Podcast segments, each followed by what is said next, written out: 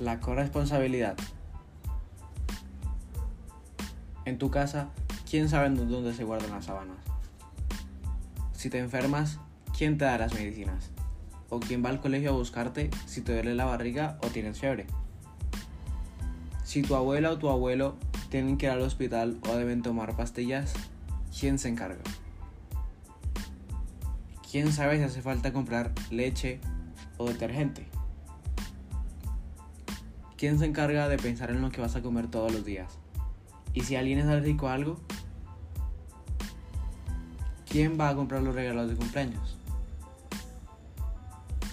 En tu casa, ¿participan por igual en las tareas domésticas o hay alguien que les dedica más tiempo?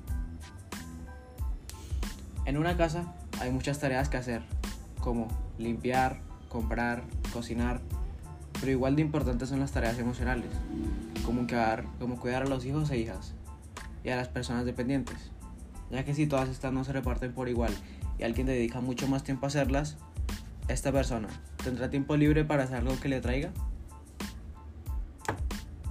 Por lo tanto, es importante repartir y compartir las responsabilidades escolares, familiares y domésticas, para distribuir de forma justa los tiempos de vida de mujeres y hombres. En la, por ejemplo, en la casa podemos vivir una, dos, tres, cuatro o más personas. No es la obligación de una persona en concreto tener que encargarse de casi todas las tareas.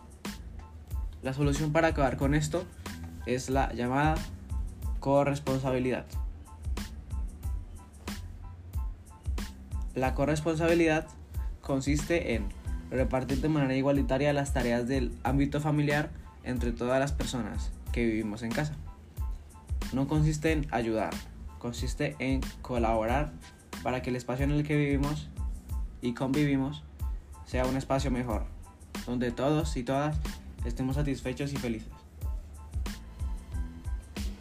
Y recuerda, tenemos que compaginar de manera equitativa el tiempo que se dedica al empleo, a las tareas domésticas y al disfrute del ocio y el tiempo libre.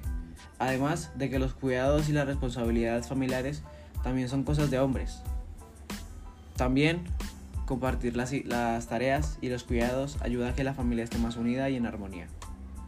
Por último, debemos saber que niños, niñas, mujeres y hombres tenemos el mismo derecho para disponer del tiempo libre y que debemos formar y educar en igualdad para generar un cambio social. Muchas gracias.